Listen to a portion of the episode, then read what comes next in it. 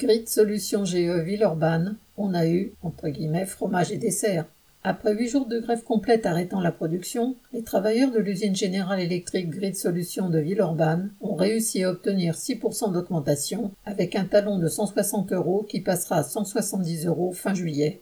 Suite aux deux réunions de négociation NAO des 16 et 19 janvier, la direction ne voulait céder qu'un talon de 130 euros en disant qu'on ne pouvait pas avoir, entre guillemets, fromage et dessert et que la troisième réunion prévue était annulée. Cela été ressenti comme une provocation par les salariés et la grève commencée le 16 janvier continuait donc avec piquets, pneus et palettes.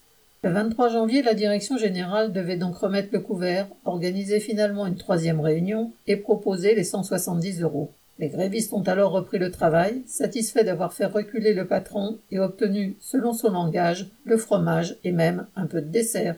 Correspondant Hello.